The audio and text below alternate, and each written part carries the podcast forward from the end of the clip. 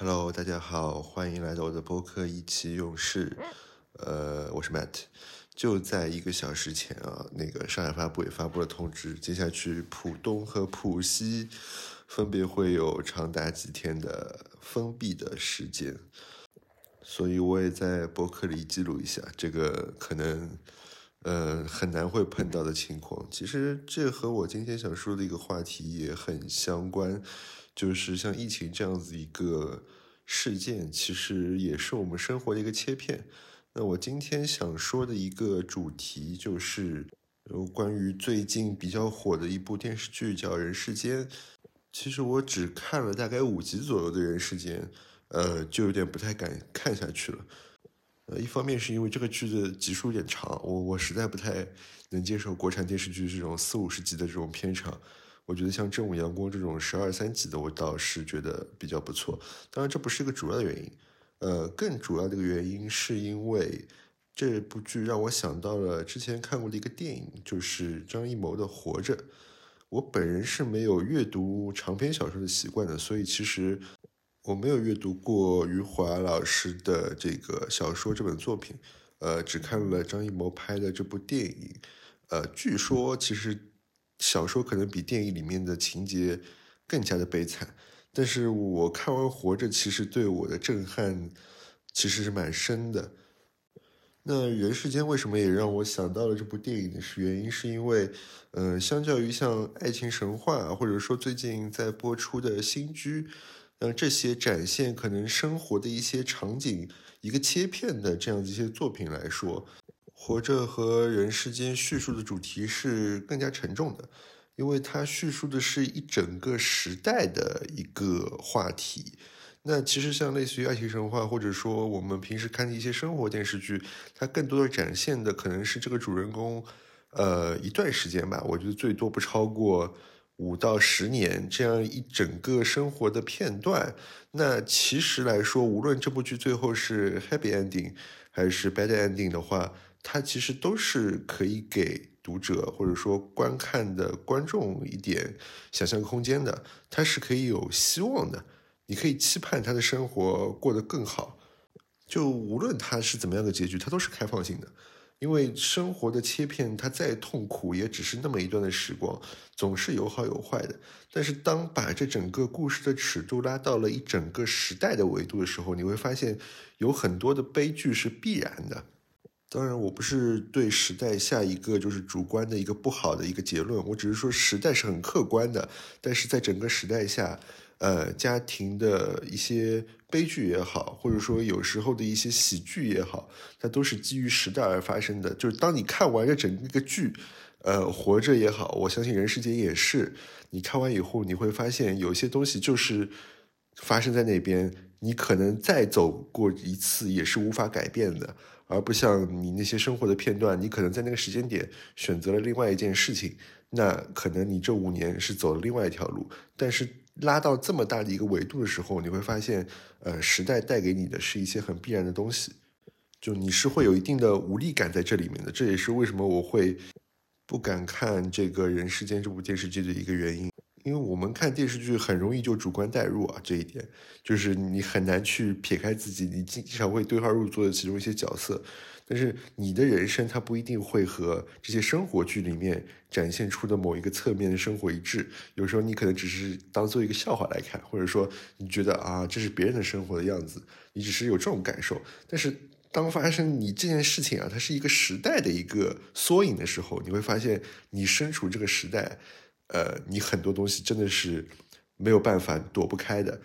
就像是这部《人世间》，我记得它的一个背景是从上山下乡的一个知青的一个时代开始，到呃比较近的一些年的情况。这整个可能几十年的过程中，我相信看这部剧的很多人，他都会有。感同身受的点，因为他们就是从这个时代走过来的，他们清楚的知道，在这个时代里面有哪些事情跟他们是有同样的遭遇的，那他们也会为这些情况而流泪，因为有可能这个事情不一样，但他们能感受到这个时代所带给你的一些让你的无力感。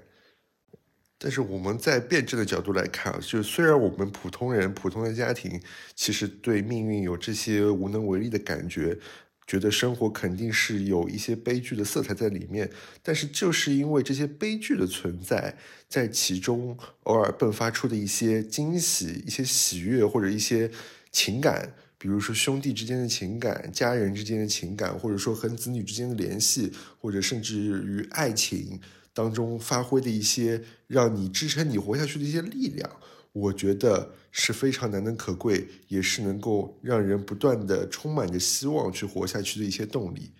就从这个角度来看，为什么主人公一家最后的一个命运结局并没有那么悲惨？因为男女主人公都还健在，他们的孙子也还在。那这样子一个 happy ending，可以说是 happy ending 吧。其实也给了观众一些鼓舞人心的力量，因为活着其实就代表一切。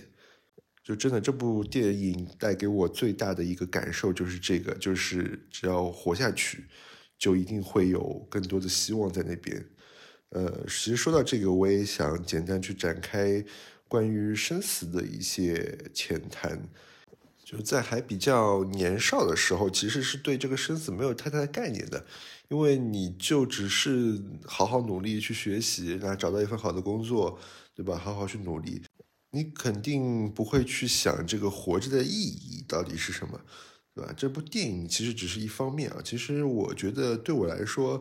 呃，什么时候去关于这个生存或者说生活有了一些不一样的感受，那一个是在我结婚以后，不和爸爸妈妈住在一起的时候，其实从物理上距离来说，呃，我们变得更远了。但是因为这样子物理上距离的变更，其实让我。更去想了一下和父母之间的一些关系，我觉得在心灵上反而可能更近了，因为原来的一些关系更聚焦在一些生活上的琐事，对吧？你今天这个东西吃了没有？这些比较琐碎的话题，但对于呃，尤其是我们中国的家庭，对于这个父母跟孩子的这个爱的一个话题的探讨，其实没有那么的深刻。呃，我们那时候还学过龙应台，是吧？那时候有说过，我记得那句话叫什么？呃，所谓什么父母跟子女的关系，就是你看着他呃渐渐远去，大概走向远方这个意思啊。呃，但是你不必追，对吧？但但是我其实从我的角度来看，我觉得这可能是中国式家庭中一个比较传统的一个观念，但是我个人的理解，其实这并不是。呃，父母跟子女关系的一个唯一解，就我们为什么不能像呃西方的家庭一样，呃，能够两代人之间去做朋友，或者能够走得更近，更有这个勇气去说爱和被爱，说我爱你这句话，我觉得其实我们是可以走得更近的，而不需要就遵从所谓的一些传统理念，对吧？因为你如果真的呃和父母不住在一起，去计算一下能跟父母相处的时间，其实也没有那么多。我相信，其实怎么能够把真正的一些爱意去传达给父母，我觉得是非常重要的。那还有一个对我影响比较大的一个事情，就是之前爷爷去世的时候，呃，我之我其实之前是一个不太容易哭的人，甚至就是说。呃，我知道这件事情我很悲伤，但是我的情绪其实是没有办法让我的生理上做出眼泪的反应的。但我也不知道为什么，从那个时候开始，呃，我自己本身的情绪特别容易被调动，就经常会有一些感人的电影啊，或者说一些仅仅是一些小的细节，都会容易让我的眼眶突然感觉有点，呃，应该叫热泪盈眶吧，呃，但是没有没。一般不太会流出来啊，只是你会发现眼眶发热，就你的情绪被调动上来了。那我觉得可能这件事情对我影响最大的就是，可能心里的某一些情绪被调动起来了，或者一些隐藏的一些观念，一些一直深植于心里的观念被调动起来，让我觉得家庭才是最重要的东西。呃，无论其他的事情，包括事业也好啊，包括可能你是不是真的。呃，学有所成，大有所为，成为一个非常厉害的人，我觉得这些事情都是可以妥协的。就一方面，可能也是慢慢的感受到自己能力的一些限制，就你慢慢知道你自己的上限可能在哪里了。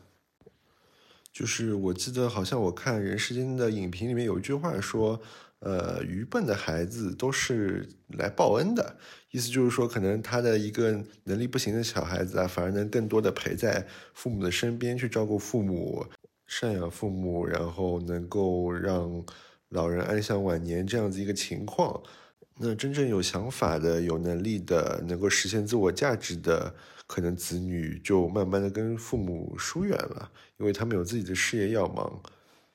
但是父母肯定是希望小孩子能够，对吧，成就自己一番事业的。但其实爸爸妈妈他们的一些情绪，我觉得也是作为一个子女非常需要去关心和关照的。那另外一个方面，也可能是因为。呃，你慢慢的社会上的一些事情，能够让你感觉到世事的无常，对吧？你会知道，呃，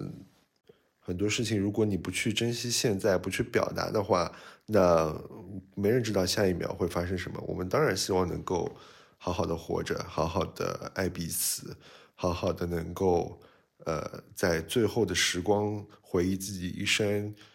呃，微笑着，对吧？离开这样子一个过程，但是谁也说不准这个事情，呃，你的人人生的命运到底是怎么样子的。所以，其实我觉得那些真正的感情，和父母的也好，子女的也好，爱人的也好，和整个家庭中的所有人的感情，才是最有价值，对一个人来说最应该值得去把它放在首位的。好了，那这就是这一期的意气用事，谢谢大家收听，那我们明天再见，拜拜。